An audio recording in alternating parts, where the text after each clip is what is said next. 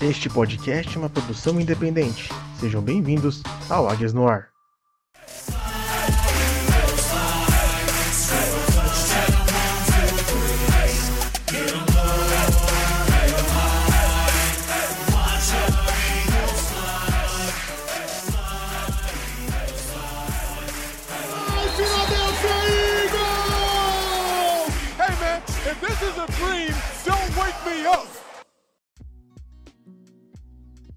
Fly, Eagles Fly.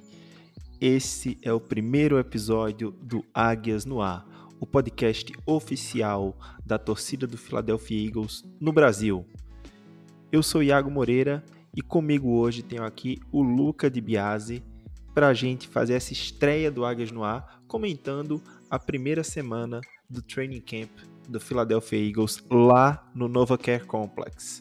Boa noite, Luca. Tudo bem com você? Boa noite, Thiago. Tudo ótimo. Boa noite, nossos ouvintes. Boa noite, bom dia, né? Depende da hora que você estiver escutando. Ah, tô sorrindo aqui, eu tô animado, finalmente. é, voltando a gravar aqui, né? Reativando o podcast depois de dois anos. Rapaz, que sensação boa. E você, meu querido Thiago, como você está hoje? Ah, eu tô muito bem, melhor impossível, né? É, essa sensação de poder voltar a gravar, de reiniciar esse projeto repaginado agora, né? Que vai trazer muita novidade. A gente quer sempre tá aí deixando a torcida bem informada, né? E discutindo um pouco, trazendo a participação dos torcedores também. A gente tem essa proposta para os próximos episódios. Tem muita coisa nova vindo por aí, mas agora é hora de focar no training camp. E antes da gente falar do training camp, eu preciso passar o serviço aqui, dar aquele recado de sempre, né? Que nossas redes sociais também mudaram. Então, se você quer encontrar a gente no Instagram, no Twitter ou até mesmo na Twitch, é tudo Águias no Ar. Nosso arroba vai ser Águias no Ar. Na Twitch, twitch.tv barra Águias no Ar. Aí você me pergunta, como assim na Twitch? É, agora a gente quer também fazer gravações, principalmente dos episódios mais longos, lá na Twitch, para você nos acompanhar ao vivo enquanto a gente grava e depois a gente disponibilizar o podcast. E para finalizar, se você quer mandar alguma sugestão, que você acha melhor mandar um e-mail, algum texto, uma carta para a gente, águiasnoarpod.gmail.com A mesma coisa, águias no ar, só adiciona o pod de podcast, arroba gmail.com. Então, os recados dados, a gente agradece você que está aí ouvindo a gente e a gente pede com a sua colaboração para espalhar a palavra do Águias no Ar. Se você ah, escuta a gente no Spotify, no Cashbox, no Apple Podcast, no Google Podcast, onde você estiver escutando a gente agora, procura lá se você vai ver se você está inscrito no nosso canal, se você está assinando o nosso feed. Se você já fez isso, vai lá na plataforma e vê se você pode classificar o nosso podcast com cinco estrelas, que isso ajuda a deixar a gente mais relevante entre os podcasts do mesmo tema, atingindo assim mais torcedores do Philadelphia Eagles. Recados dados, é isso. Vamos falar de training camp, Luca. Então, para quem não sabe, né, o training camp começou há mais ou menos uma semana. Hoje faz exatamente uma semana que começou o training camp. Nessa uma semana, o Eagles teve cinco treinos e a gente veio aqui comentar um panorama geral desses cinco primeiros treinos aí do, do time do Philadelphia Eagles, que conta agora com 90 jogadores. E a gente sabe que até o primeiro dia de, da primeira semana da temporada regular, lá no dia 11 de setembro, a gente vai precisar ter apenas 53 jogadores. Então o training camp funciona para esse processo aí. Você tem um elenco agora maior, com 90 jogadores, você precisa reduzir para 53, né? Então, começando a entender como está funcionando o training camp do Eagles, é importante a gente falar primeiro de quem está de fora desse training camp por conta de lesão. A gente deu muita sorte que esse ano a gente não perdeu nenhum jogador importante para o training camp, todos eles estão lá, e a gente tem três jogadores na PUP list, que é o Physical Unable to Perform. Né? São jogadores que não podem treinar porque estão machucados, lesionados, mas podem ser reativados a qualquer momento. São eles Tyree Jackson, o tight end, e o offensive tackle Brad Toth, que se lesionaram naquele jogo da semana 18, que não valia nada contra o Cowboys, e a gente usou o time reserva, e ambos acabaram rompendo o ACL.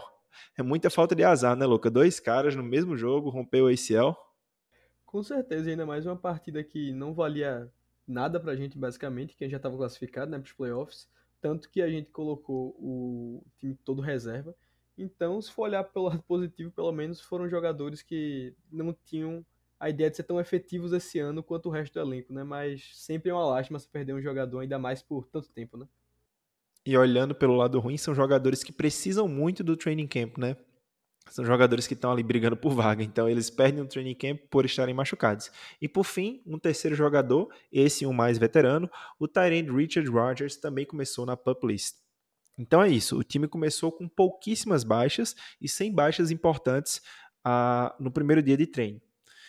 E aí, o que começou a acontecer é um acontecer na mídia da Filadélfia e no Twitter em geral, são os questionamentos sobre o tempo de treino do Philadelphia Eagles, que isso vem sendo questionado para o Sirianni desde o ano passado. Ele, e aí ele passou pela primeira vez a explicar qual é a estratégia que ele usa e o porquê dessa estratégia. E a gente vai explicar um pouquinho para vocês qual é essa estratégia. Então, basicamente, toda a estratégia de treino do Nick Sirianni, de como ele monta o treino, é baseada em duas coisas: manter os jogadores saudáveis e aproveitar o máximo de tempo possível dentro daquele tempo estabelecido, ou seja, é saúde e eficiência. Então ele divide o treino em três tipos: vermelho, amarelo e verde, sendo o vermelho de menor intensidade, o amarelo de média intensidade e o verde de alta intensidade. Esse treino vermelho, ele, os jogadores não vão usar pads, ele não vai durar mais do que uma hora.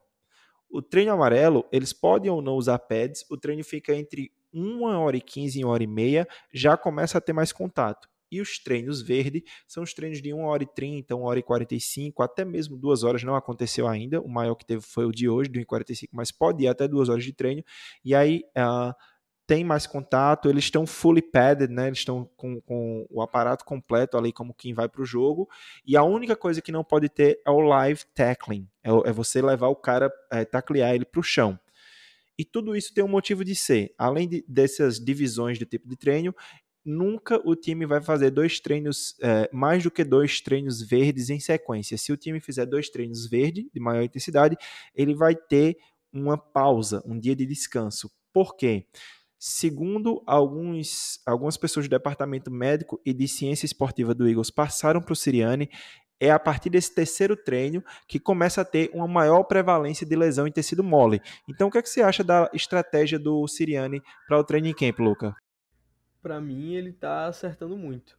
É, e a gente tem que dar esse voto de confiança para o Siriani, né? Porque se você for olhar o Eagles em 2020, eu acho que até depois, Iago, tu pode completar que tem melhor essa informação com as estatísticas. O Eagles era o segundo pior time em questão de lesões, era o time que mais, o segundo time que mais sofria com as lesões na NFL. E a partir do ano passado, já passou a ser o 12 melhor, o 12 com menos lesões entre os 32 times da NFL, né? Então, se você olhar, essa tática dele tá dando resultado, porque nós tivemos um ano, não só em questão de resultados, muito melhor, mas também em questão de saúde dos jogadores. E a saúde que sempre foi um problema do Eagles, a gente nunca sabia se era questão de treinamento, se era questão do departamento médico. Então, aí agora o, Siriani, o Siriani tá conseguindo solucionar esse problema, tanto que é, na temporada passada, de 2021-2022, né? É, se eu não me engano, a única lesão realmente grave do Eagles foi a do Brandon Graham, das piores assim titulares. Então eu acho que está sendo uma estratégia muito assertiva do Nick Sirianni e que com certeza vai ser muito boa para a gente para a temporada, Iago. E essas lesões como a do Baden Graham, ela não, não, depende tanto do treinamento, né? Como ele falou, ali é mais para evitar aquele tipo de lesão de posterior, de tecido mole, né? De, de, musculatura, esse tipo de estratégia que ele adota, né? E a gente vê que muitos jogadores acabam perdendo 3, 4, 5 jogos por uma, uma lesão tecidual, uma lesão muscular, né? Então é justamente isso que você falou, é muito importante. É, a Football Outsiders, quando termina a temporada, ela lança o Adjusted Game Loss, o AGL, que é uma, uma estatística que vai medir ali o quanto o time foi impactado por lesões, né? Em 2020, eles tinham um ranking considerando o Covid e não considerando o Covid. Eu vou tirar o Covid e é exatamente a, estatística que você falou, passou. É, o Eagles era o segundo pior time, era o 31 primeiro time em ser prejudicado por lesões. A gente só ficou na frente do São Francisco 49ers, que foi dizimado naquele ano de 2020, né? Em 2021, a gente teve uma evolução de 31 para 12 Então, essas lesões como a do Graham, elas vão sempre acontecer. Elas acontecem, é de jogo. Como o ACL do Brett Toff e do Tyree Jackson, eles acontecem no jogo. Mas diminuiu muito a prevalência de lesões que tira o cara do time por duas semanas, por três semanas, sabe? Tanto que a gente teve nosso time titular por grande parte do, do, da temporada, né? A gente não teve aquela grande rotação na, na, linha ofensiva como aconteceu em 2020. Então, eu acho que é uma, uma estratégia que se justifica sim por mais que falem que pode ser que o time entre despreparado porque treinou pouco, mas é uma tendência em toda a NFL, não só no Eagles, que os times aproveitem mais e mais o tempo é, nas meeting rooms, no video room, né, assistindo ali é, tape e assimilando as jogadas e tentando ter um treino mais eficiente. Não quer dizer que é porque é uma hora e meia de treino que não é eficiente. Você vê que os jornalistas falam muito isso, que o Eagles, o, o treino do Eagles hoje, você roda de um drill para o outro de uma maneira muito eficaz, é muito rápido, você passa de um 7 on 7 para um 11 on 11 muito rápido também, então os jogadores já sabem a sequência que tem que seguir e isso facilita e ganha em eficiência, né? Então, acho que aqui é um, um é, como diz a gíria, né? É, prego batido, ponta virada, né? Não tem como questionar isso que o Siriano está fazendo. Então, explicando um pouco como o Siriane montou esse training camp, né, até a gente chegar na pré-season e depois na temporada regular, a gente pode passar agora para analisar um pouco dessa primeira semana, desses cinco primeiros treinos, né, Luca? Uh, e uma coisa que eu gostaria de focar, que a gente já queria ter lançado esse episódio antes, que a gente chegou a gravar até, mas a gente está regravando, porque a gente precisou esperar um pouco para lançar, são sobre as batalhas posicionais que acontecem no training camp. E aí o torcedor tem que entender que nessas batalhas de training camp, esquece um pouco os jogadores titulares, né? Porque as, as posições titulares e os reservas imediatos, eles estão praticamente bem definidos, uma peça ou outra que vai se definir ainda. Mas as maiores batalhas do training camp acontecem ali pelo que a gente chama de fundo de roster, né? o final do elenco, os últimos jogadores que vão conseguir fazer parte do elenco dos 53. Então a gente quer trazer um pouco dessas batalhas que o training camp pode definir. Começando pelo que, Luca? Que a gente tem 12 cornerbacks no time hoje. 12 cornerbacks. E geralmente o Eagles leva de 5 a 6 para a temporada. Geralmente 5, às vezes 6. E você levando em consideração que nós temos quatro cornerbacks que já estão seguros de que estarão no elenco, que são Darius Lay, Avonte Maddox, James Bradbury e o Zach McPherson, só sobraria aí uma, quarta, uma quinta ou sexta vaga, né? Se tivesse a sexta vaga. E aí, esses outros oito jogadores disputam uma ou duas vagas. Então, primeiramente, Luca, quem são esses oito jogadores que disputam essas uma ou duas vagas de cornerback do Eagles? E o quem você esperava que saísse na frente? E a gente tem uma surpresa já na primeira semana, né? É, pois é, Iago. É, os nomes são o Mac McCain, o Jimmy Moreland, que nós pegamos na waivers dos Texans. Tem também o Tay Gowan, o. É Gary Vincent ou Gary Vincent? Eu sempre confundo o nome dele. É o Gary Vincent Jr. Isso, Gary Vincent, que a gente pegou na troca com Denver, né? Tem também o Mario Godrich, o Joshua Joby, e acho que eu não esqueci de ninguém não, né, Iago? Ou faltou alguém? Eu acho que é isso mesmo. Deixa eu dar uma olhadinha aqui na minha lista. É, vamos lá. Isso mesmo. E o Josh Blackwell, ficou isso, faltando ele, que Blackwell. também é um, um, o DFA, né? É, isso. É, e desses nomes, eu, o principal destaque tem sido o Mac McCain. Estão falando que ele está tendo um training camp muito bom pelas informações que têm saído lá da Filadélfia, que ele tem constantemente estado no time 2, né, do oposto do Zach McPherson. Então, ele tem sido a principal surpresa, né, que seria o principal candidato para pegar essa quinta vaga. E aí, essa sexta vaga é que onde vai ser o maior, a maior disputa, né? Porque nós temos o Tay Gowan, que já está no elenco há mais um ano, tem o Jimmy Moreland, que já tem bastante experiência como starter na NFL e seria um bom reserva para um nickel corner, né, para o reserva do Maddox. E também tem os rooks undrafted, que eu acho que são os mais próximos assim de brigar, que são o Joshua Jobe, vindo de Alabama, que muitos lugares tinham ele como uma nota de quinta, quarta rodada, e o Mario Goodrich, que é, era o segundo undrafted free agent da gente, com mais dinheiro garantido. Ele perdia só pro Noah Ellis, porém o Noah Ellis saiu por lesão e tudo mais, não tá mais com, com elenco. Então vai ser uma, uma das batalhas mais interessantes e com certeza vai se arrastar até a pré-temporada. Vai ser nela que a gente vai conseguir ver quem vai conseguir sair melhor, qual vai ser o principal destaque para conseguir essa vaguinha aí, porque no momento está tudo encaminhando para o Mac McCain, para ele pegar essa vaga, e por mais que me doa dizer que o Tagoa não vai pegar a sexta vaga, eu acho que ela vem para o Jimmy Morland, que vai ser, como eu falei, um jogador que já tem bem mais experiência na NFL, né, como titular inclusive, e que seria um bom backup para o Maddox como corner, né? É, até porque ele faz a função de slot, né? E aí todos esses caras que a gente falou, a maioria tem o costume já de jogar no outside, não que seja ruim no, no slot, né? Mas fica faltando um cara para ser o reserva direto do Maddox, digamos assim, se fosse ter uma sexta vaga. Então é, é a principal batalha para mim, porque tem muita gente para pouca vaga, né? Então a principal batalha desse, desse training camp e da, da pré-temporada vão ser esses caras aí disputando duas vagas de cornerback.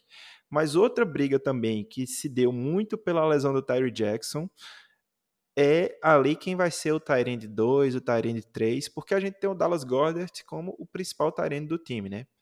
E a, e a gente tinha o Jack Stoll, que se destacou no training camp do ano passado, conseguiu vaga e terminou o ano como segundo Tyrande do time. Ele é basicamente um bloqueador, mas o que dizem é que ele também recebe muito bem, tanto que no training camp do ano passado e desse ano ele está fazendo algumas recepções, sendo que o que parece que aconteceu foi que ano passado, quando ele teve em campo, o Hurts não olhou muito para ele. Tanto que ele teve quatro targets e os quatro foram recepções. Ele teve quatro targets e quatro recepções. Mas aí a briga aumenta um pouquinho porque o Eagles acabou draftando mais um Tyrande, né, que é o Grant Calcaterra, e eles vão disputar aí para ver quem vai ser o Tyrande 2, o Tyrande 3, junto com o Noah Togiai, que já é o segundo ou terceiro ano dele aqui, e junto com o JJ Arcega Whiteside, que fez a transição de wide receiver para Tyrande, né? O que é que você acha? Quem, quem é que sai na. Eu, assim, na minha opinião, o Jack Stoll está claramente na frente, porque ele já tem a experiência da NFL, mas dizem que nessa primeira semana o Calcaterra já estava se encaixando bem ali, né? Eu, se eu não me engano, era até o alvo preferido do Gardner Minshew ali com o segundo time, né, Luca? Isso, exatamente, Thiago. O Minshew, o alvo nesse training camp que ele mais estava tendo afinidade, né? Mais, como posso dizer, confiança lançando a bola, tinha sido o Grant Calcaterra. Inclusive, vale salientar que o Calcaterra, ele caiu muito no draft, ele saiu na sétima rodada, ou foi na sexta, se não me engano, acho que foi na sexta, é, por questão de lesões. Ele passou, tive muito problema com concussão, aí ele chegou inclusive a abandonar o futebol americano, passou um tempo servindo como enfermeiro e depois decidiu voltar a jogar, se transferiu, saiu de Oklahoma e acabou sendo draftado. E o Calcaterra ele seria muito provavelmente draftado na segunda ou terceira rodada se ele não tivesse parado, porque ele é um jogador extremamente talentoso. E já faz muito tempo que ele não tem nenhuma concussão. Ele teve alguns problemas com lesão nesse training camp, porém lesões leves. E ele é um jogador que recebe muito bem.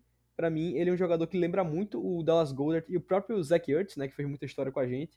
Ele lembra muito nesse aspecto de ser mais recebedor assim do que um bloqueador.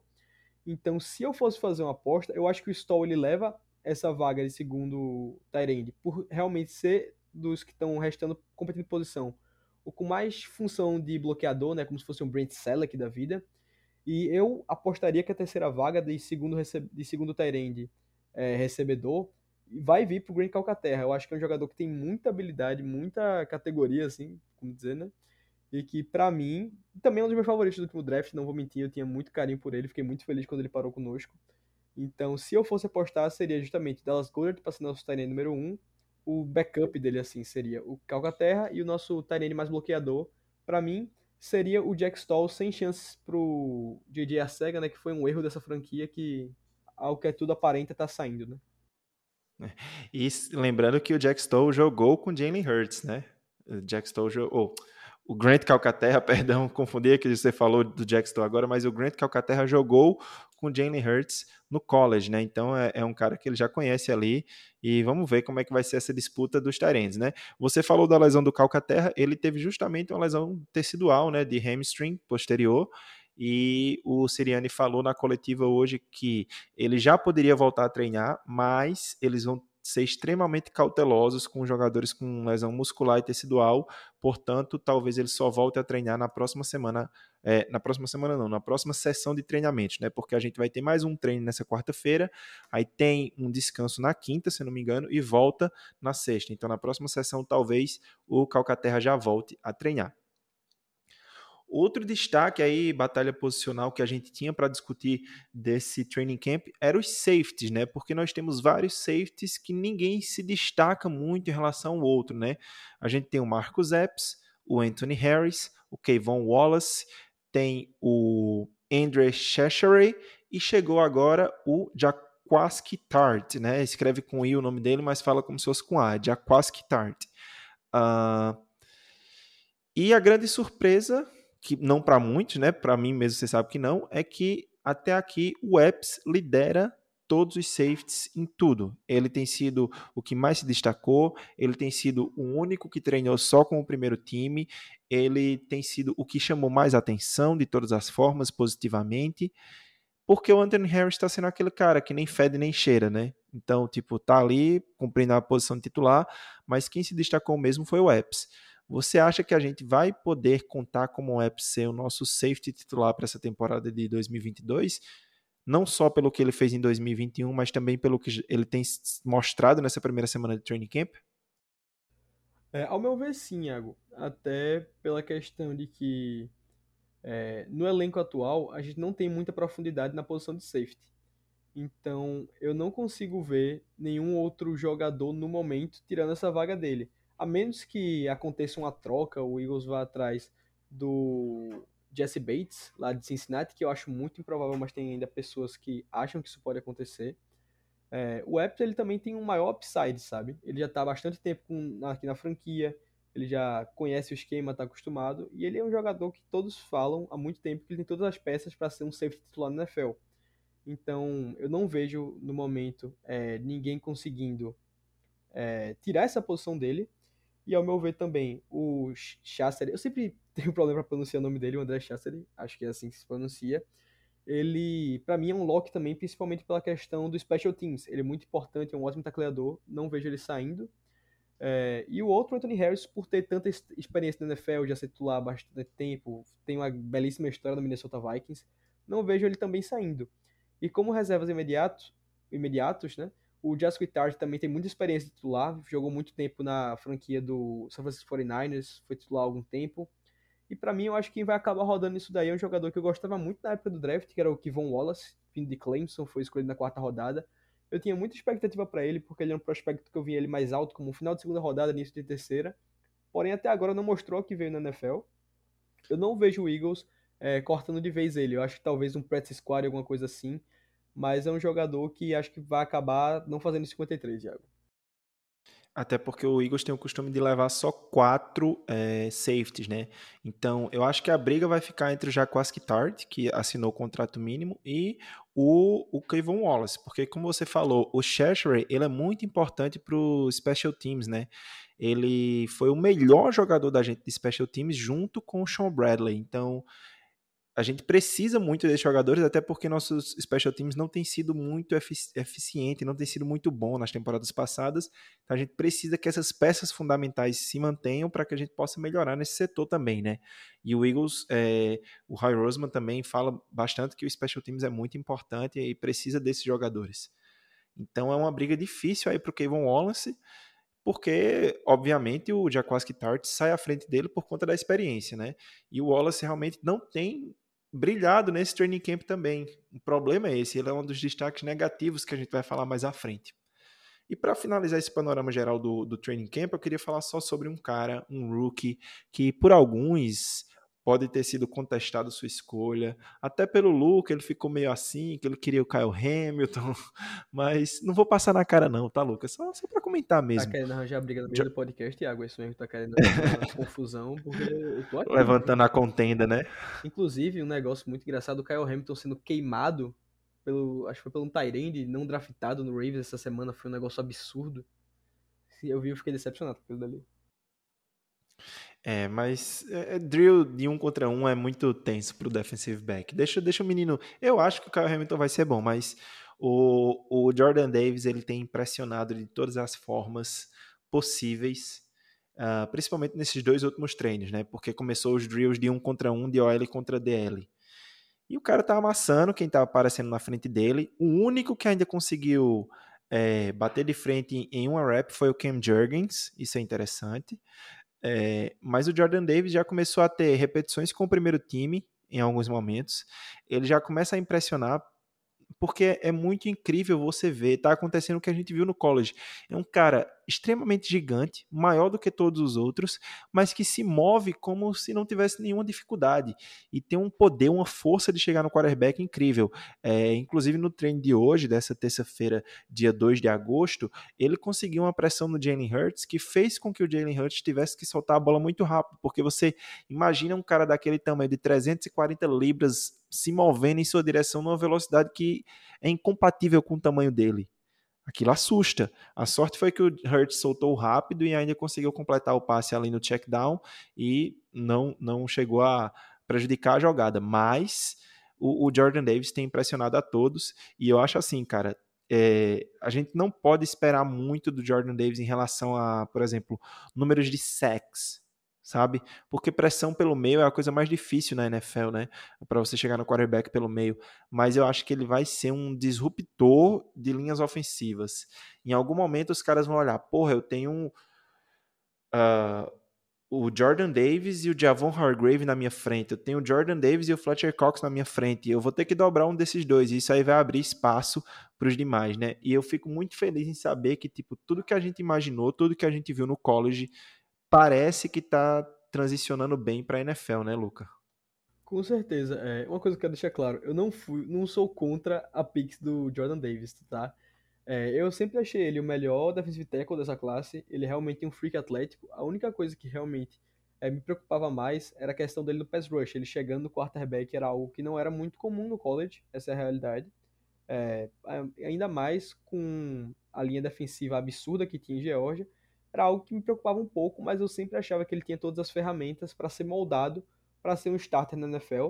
E eu acho que isso vai acontecer. Ele é um jogador realmente muito talentoso. E você vai ter ele aprendendo por trás do Javon Hargrave, você vai ter também o Fletcher Cox, você tem outros jogadores talentosos como o Milton Williams, que é muito o garotinho favorito do Iago.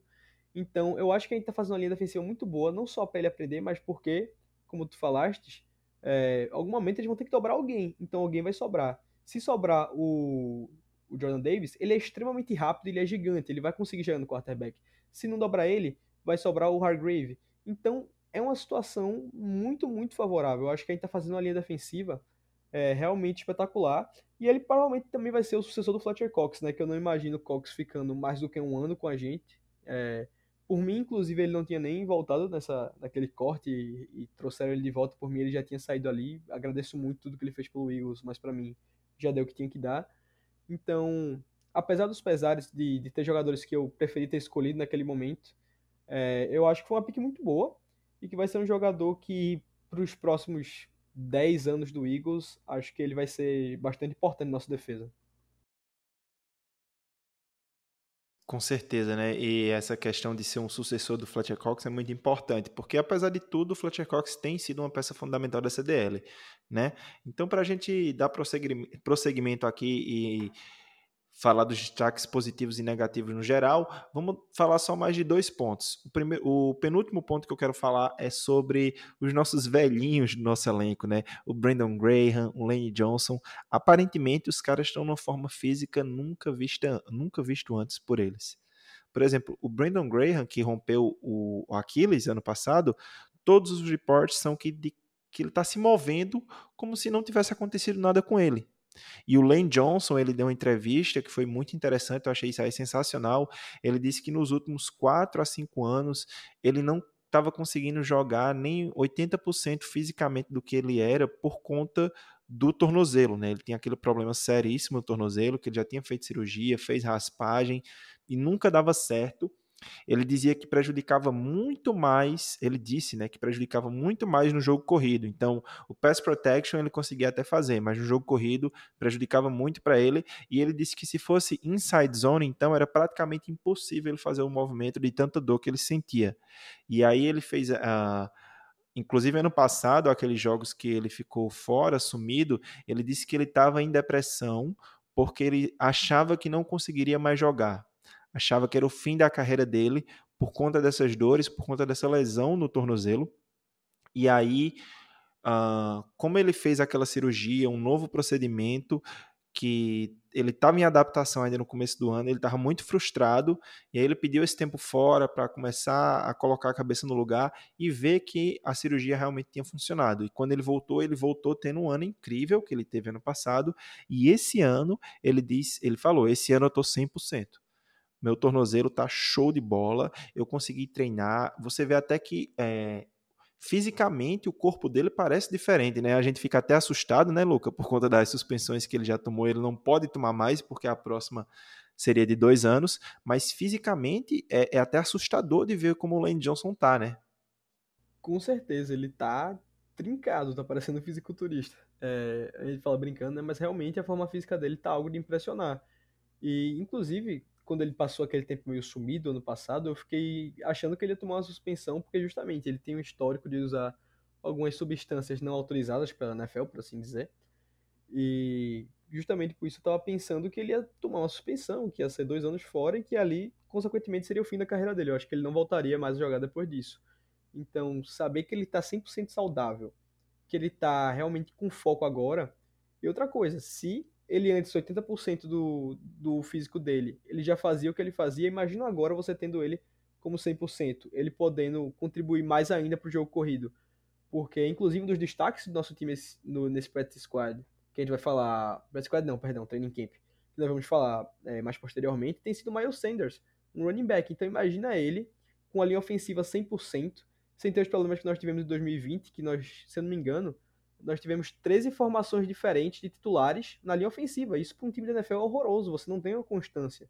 Então você tendo agora é, esses dois duas pedras na linha ofensiva, pedra do lado positivo, que é o Mailata e o Lane Johnson, cada um em um lado, podendo segurar essa, essas pontas, vai ser algo muito positivo e que vai ajudar a gente bastante nesse ano.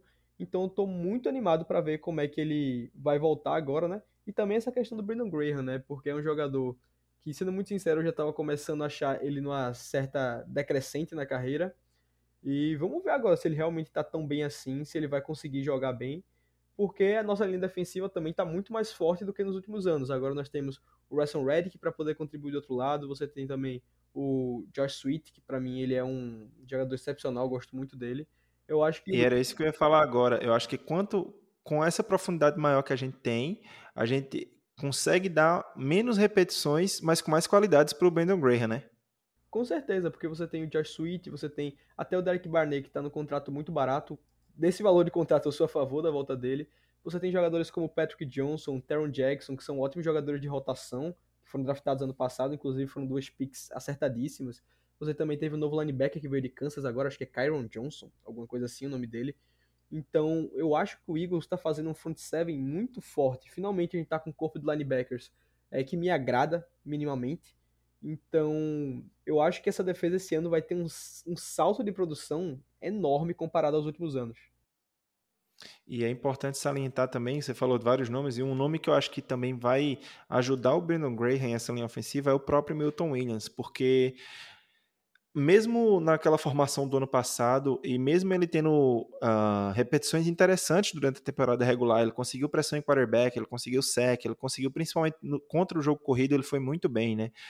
Mas nessa formação que a gente vê hoje, que vai predicar mais no 3-4, vai ser um híbrido, mas vai ser mais predicado no 3-4.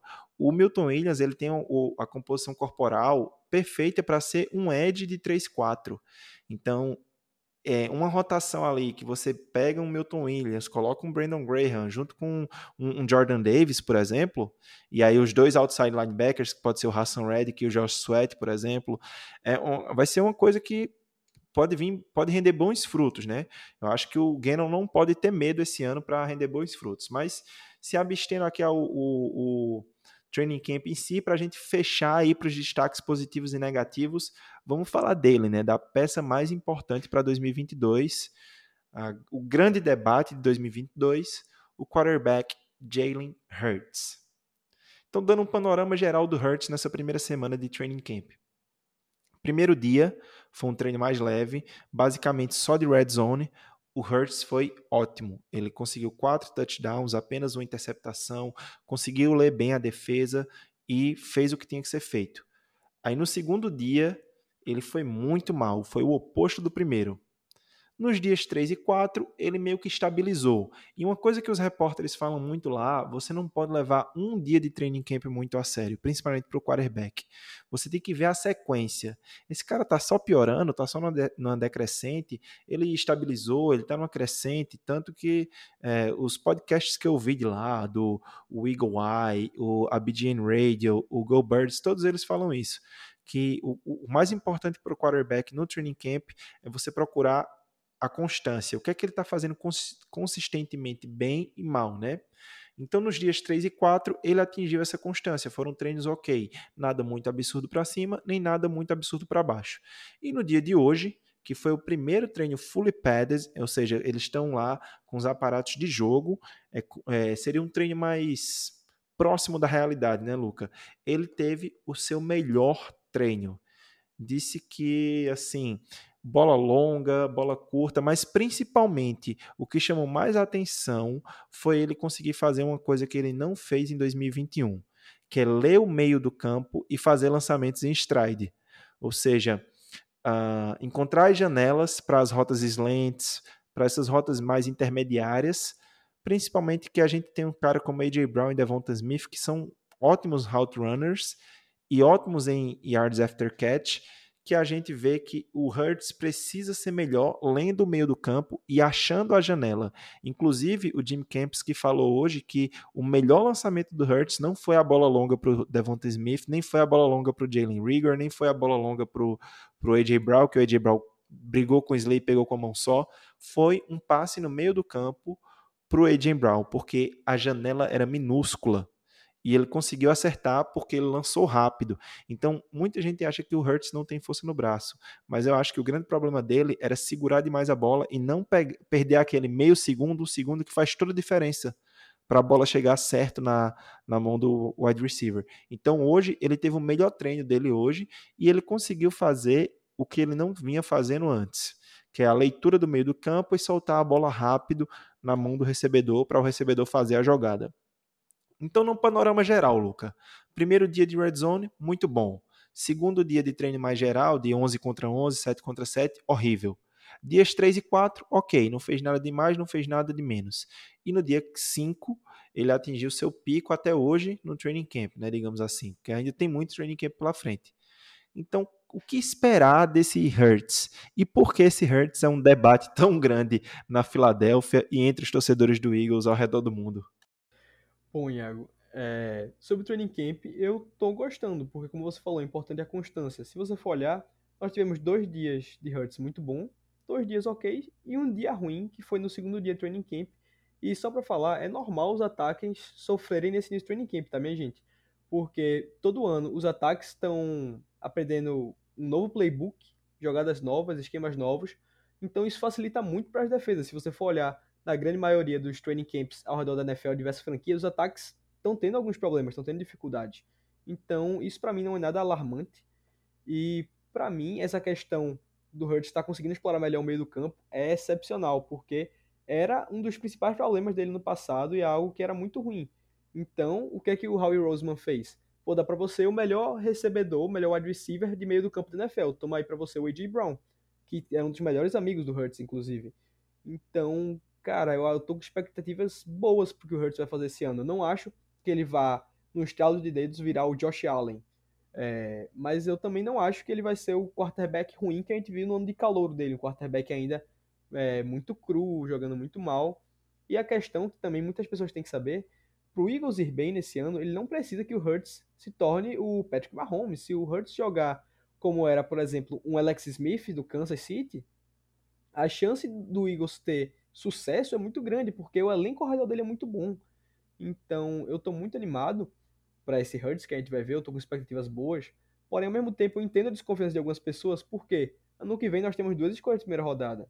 No ano seguinte, a gente vai ter duas de segunda rodada. Então, se ele for mal, a classe de quarterbacks do ano que vem é muito boa. Você tem o CJ Stroud e o Bryce Young, que são dois jogadores que eu gosto muito, excelentes quarterbacks.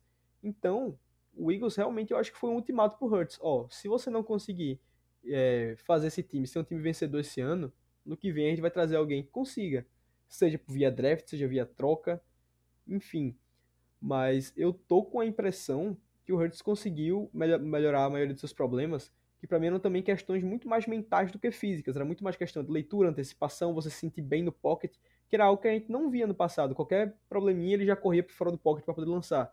Então, ele conseguindo se sentir seguro, ele conseguindo ter a parte mental do jogo 100%, eu acho que esse time do Eagles pode fazer uma campanha boa de playoffs. Eu não vou dizer Super Bowl, porque Super Bowl é algo muito ambicioso ainda, ainda mais com equipes como o Rams na conferência, mas eu acho que tem boas chances do Eagles não, não fazer feio, e para mim, ele é o favorito à divisão, ainda mais que o Cowboys se enfraqueceu bastante. Eu vejo o Eagles como, para mim, no momento atual, o franco favorito para ganhar a NFC East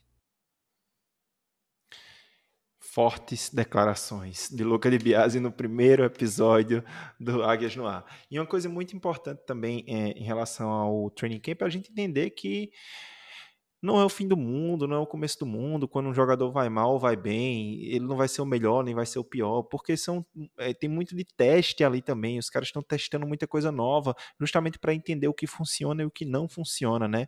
Mas é justamente o que você falou. Eu acho que duas coisas que o Hurts precisa melhorar, e ele fez isso. O primeiro treino que ele fez isso foi hoje, então a gente precisa ver se ele vai continuar fazendo isso. É soltar a bola mais rápido e acertar essas janelas de oportunidade, né? Ler o meio do campo, conseguir ler o lado esquerdo e o meio do campo, que ele não lia tanto, principalmente o meio do campo, e soltar a bola mais rápido. Se ele conseguir fazer isso, eu acho que a gente já vai ver uma evolução interessante. Aliado a uma coisa que a gente viu também nessa primeira semana de training camp, né? Ele teve uma leve mudança na mecânica de arremesso para fazer um arco menor e a bola sair mais rápido também, né? Vamos ver se isso vai ser efetivo quando a temporada começar. Mas indo para o final do nosso programa aqui, Luca, a gente vai trazer alguns destaques positivos e negativos do que a gente ouviu e leu. É muito importante lembrar também que a gente aqui não tem acesso a muito vídeo, né? Muita coisa, muito material em vídeo do training camp. A gente se baseia muito mais nas fontes confiáveis. É isso que a gente busca. A gente não vai buscar de qualquer canto também. A gente vai nos principais insiders, nos caras que estão lá todos os dias e esses caras que passam as informações, a gente mastiga e traz o que é de mais importante. Então, de acordo com esses reports, vamos trazer os destaques positivos e negativos. Aí eu posso trazer um, você outro, mas eu quero começar com ele, Quez Watkins, que foi o destaque dos primeiros dias de treino. Né? É, hoje ele não foi tão bem, se sentiu um pouco mal. É importante lembrar que está tendo uma onda de calor muito forte na região da Filadélfia Dizem que amanhã vai ser mais quente ainda do que foi hoje. Então, o Quez Watkins não teve um treino muito bom hoje, mas nos primeiros dias ele parecia até uh, competir ali com o AJ Brown, quem era o alvo favorito do, do Hurts. O Hurts estava com uma química muito boa com ele, né?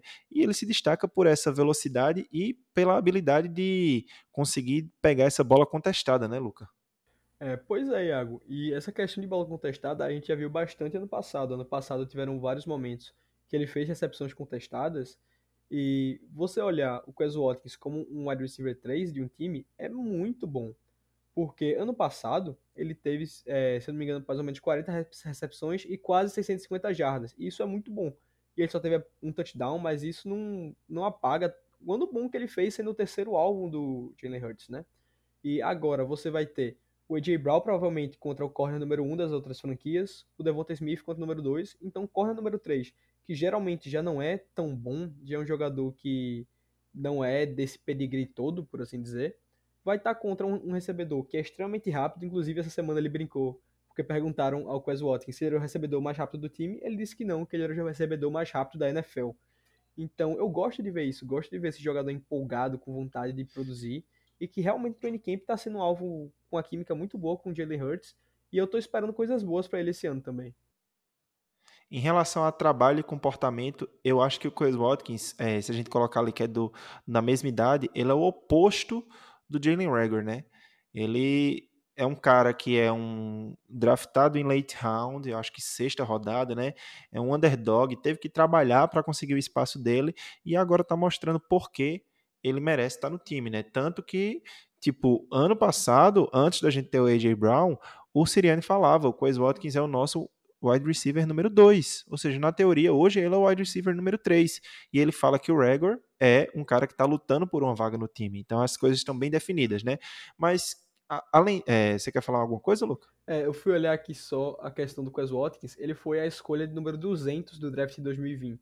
Então você vê, 199 jogadores foram escolhidos antes dele, e você tá conseguindo notar que todo o desempenho dele, vindo agora para o seu terceiro ano na NFL, e a importância que ele vai ter para esse time. Você pode ver que o draft 2020 foi um draft que o Eagles teve até alguns acertos, apesar do. O Eagles foi 2019 ou 2020? Foi 2019, né?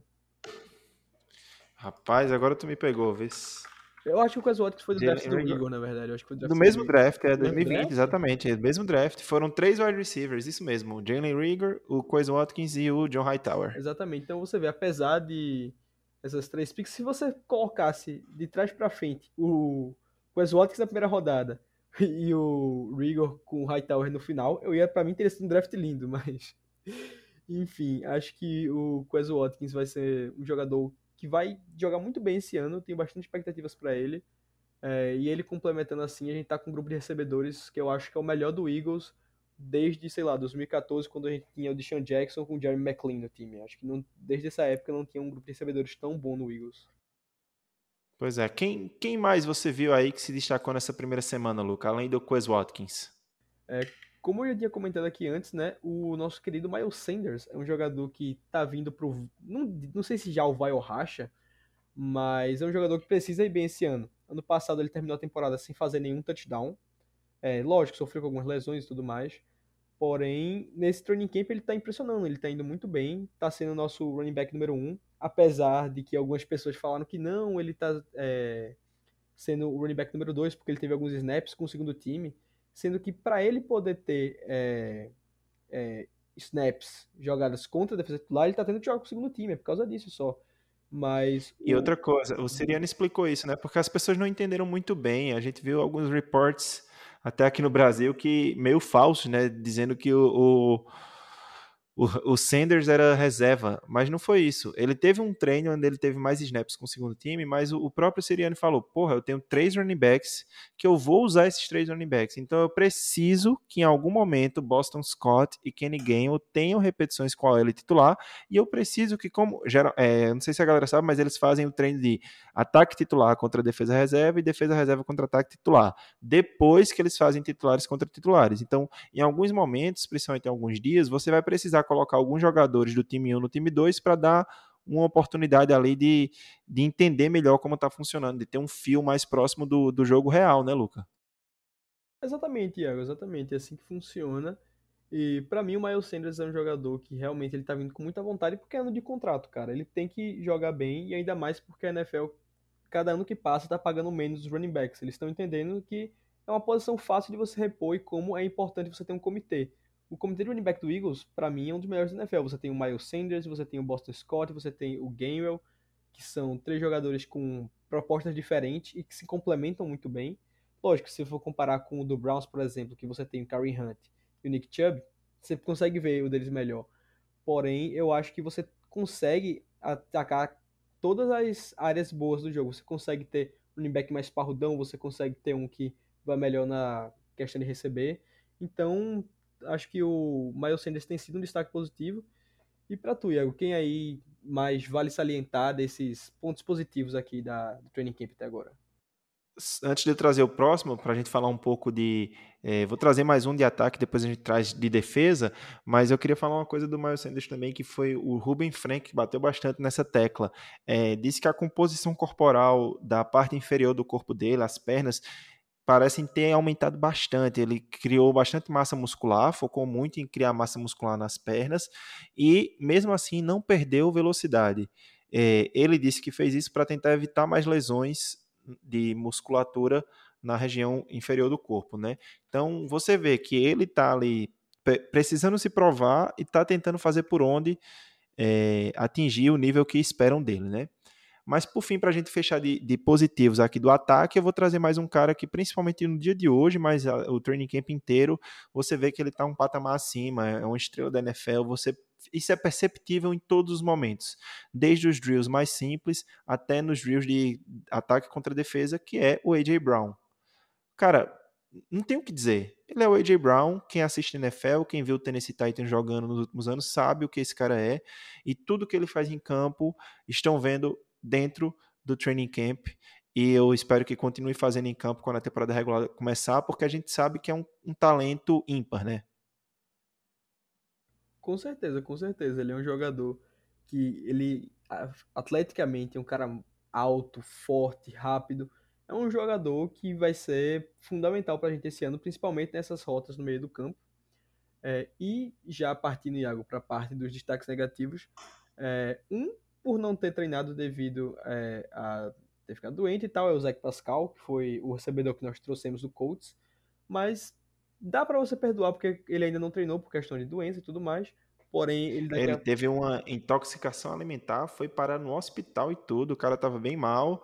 E aí, como é um, um processo que demora muito para se recuperar, o dia de hoje, do jeito que estava muito quente, ele estava liberado para treinar, mas o staff médico disse que era melhor ele não treinar para ele não acabar passando mal, né? Porque você fica fraco, né?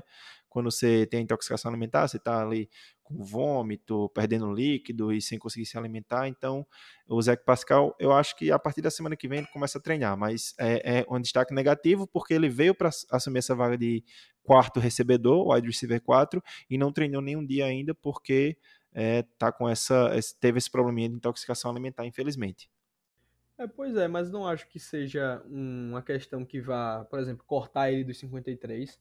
Ainda tem muito tempo de training camp, a gente nem começou os jogos para temporada, então é, eu ainda acho que o Pascal no final vai acabar pegando essa última vaguinha de recebedor do roster. Eu imagino, inclusive na frente do Jalen Rigor, se Deus quiser não, está, não vai mais estar aqui, né? E os outros destaques negativos, é, o Carson Strong, que é um quarterback que é muito talentoso, porém sofreu muito com lesões no college. Foi undrafted free agent também, trazido esse ano.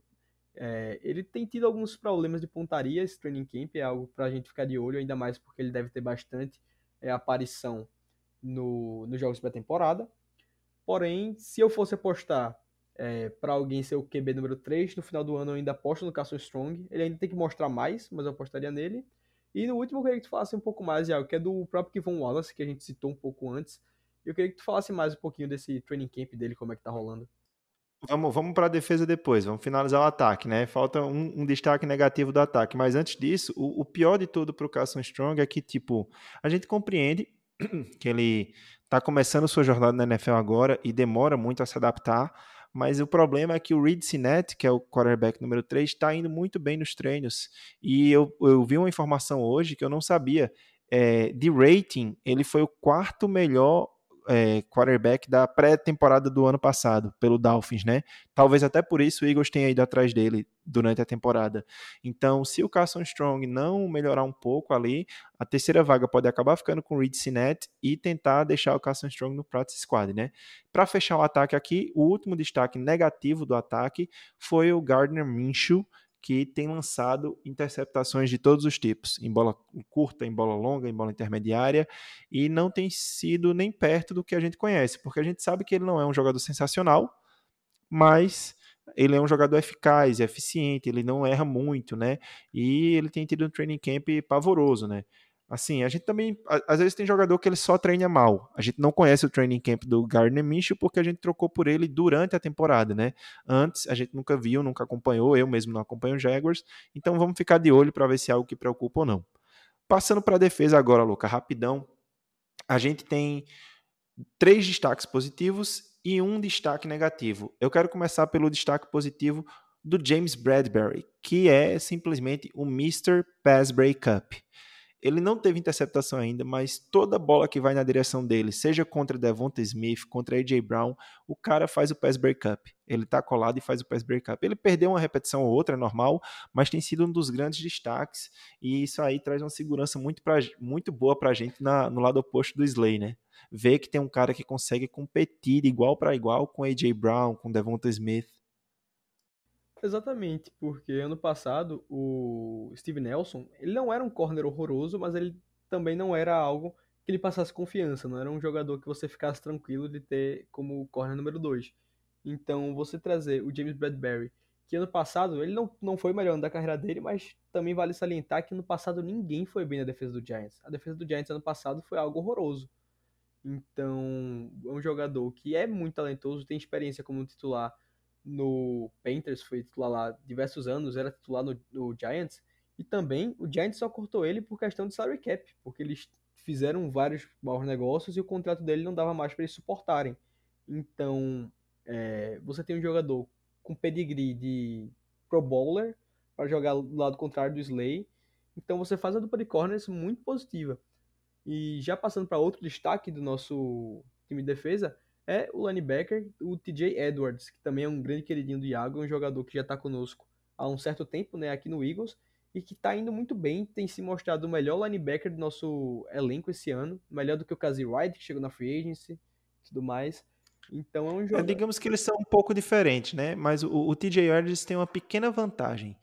Ele teve um 2021 muito bom, já conhece o Gannon, e o que aconteceu? Ele recebeu essa extensão contratual e ele, eu acho que ele quer fazer valer essa extensão contratual de um ano para ganhar um contrato novo. Então, é um cara que vem numa crescente evolutiva. Eu acho que a gente tem que parar de ter medo.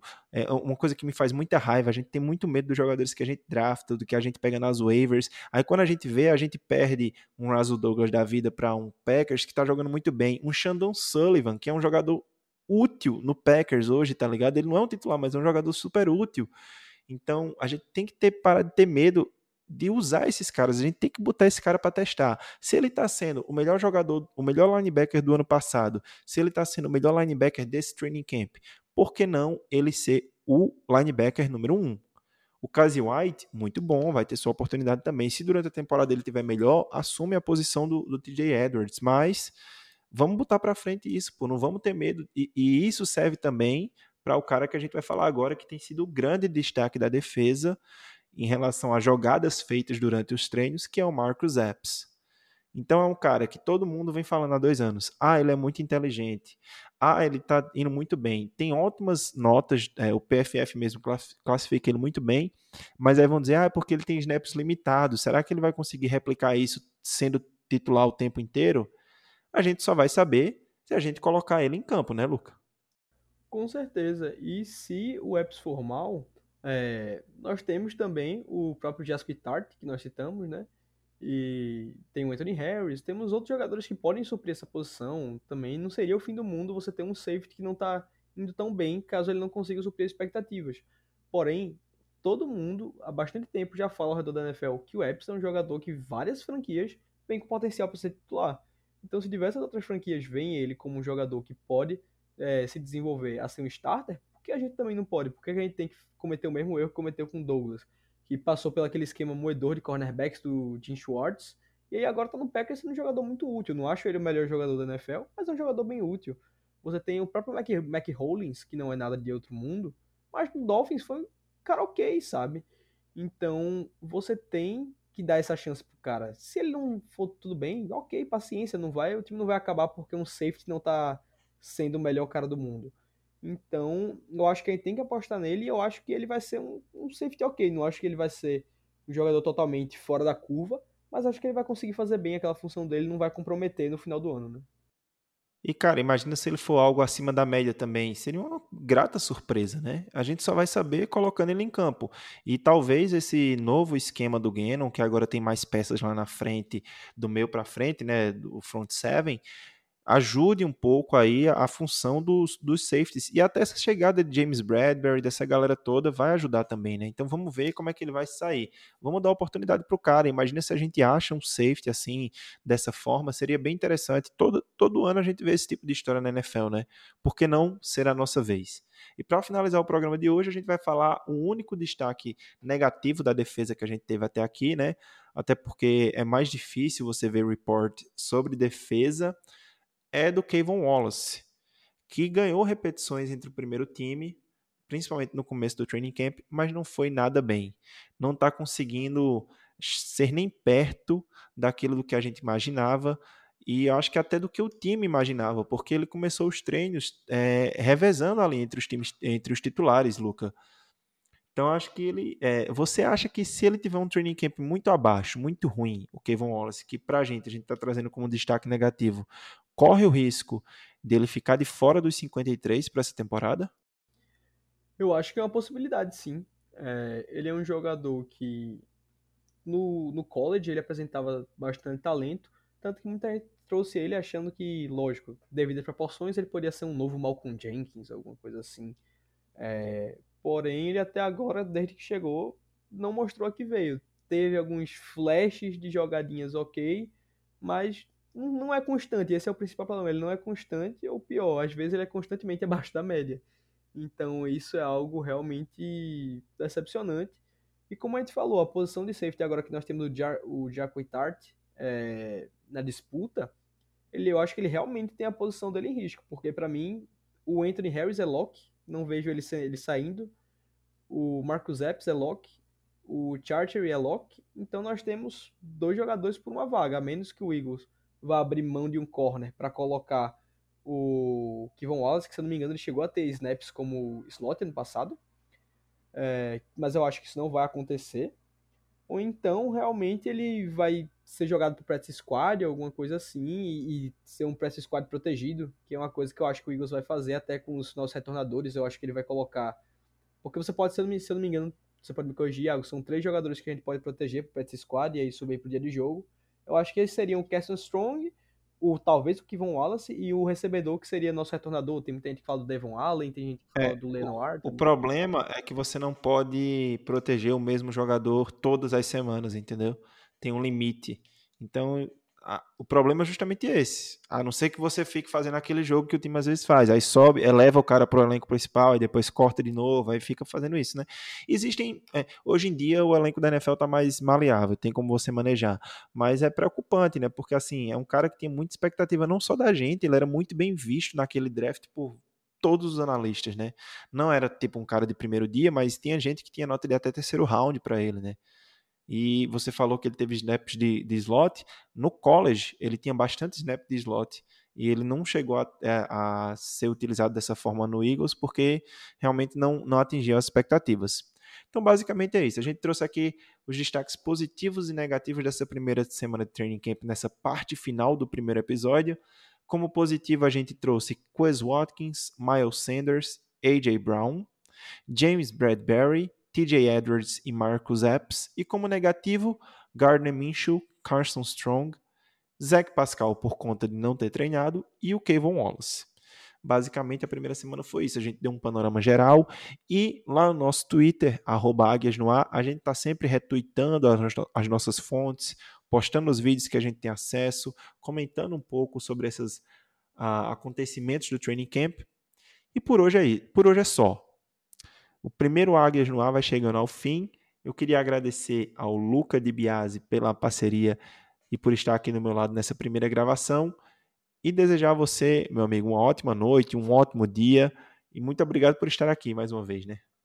É isso, Iago. É, eu que agradeço, né? Estar tá podendo realmente agora ressuscitar esse projeto que, desde a época de Greencast, já era um projeto muito lindo e agora está conseguindo é, voltar ativa. Então, eu queria agradecer muito por estar me deixando junto a ti está é, tá encabeçando esse projeto, dando continuidade a algo que nós amamos o Eagles, assim como todos os outros torcedores do Eagles, assim, ao redor do Brasil.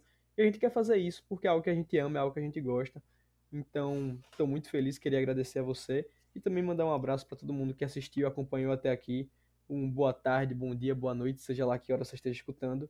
Então, realmente, muito feliz concluindo o primeiro episódio de que. Primeiro de 5, 10, 15, 20, 100, 200 episódios que a gente continue assim por mais muito tempo, Iago. Exatamente, é isso aí. A gente agradece você que ficou até o final, a sua atenção, você ter permitido que a gente chegasse até o seu conduto auricular com as nossas vozes e passar essa, esse programa, esse primeiro programa. Por hoje é só. A águia vai saindo do ar, mas sem antes não pedir para você avaliar o nosso podcast na sua plataforma preferida, no seu agregador de áudio, seja ele Spotify, uh, Castbox, Apple Podcast, Google Podcast, Stitcher, onde você escutar a gente, vai lá, procura como avaliar a gente, deixa uma avaliação 5 estrelas, fala o que você gostou desse primeiro episódio, o que é que você quer ver daqui para frente, e nossas redes sociais estão abertas para sua opinião e sua colaboração conosco. Por hoje é isso, e a águia vai saindo do ar.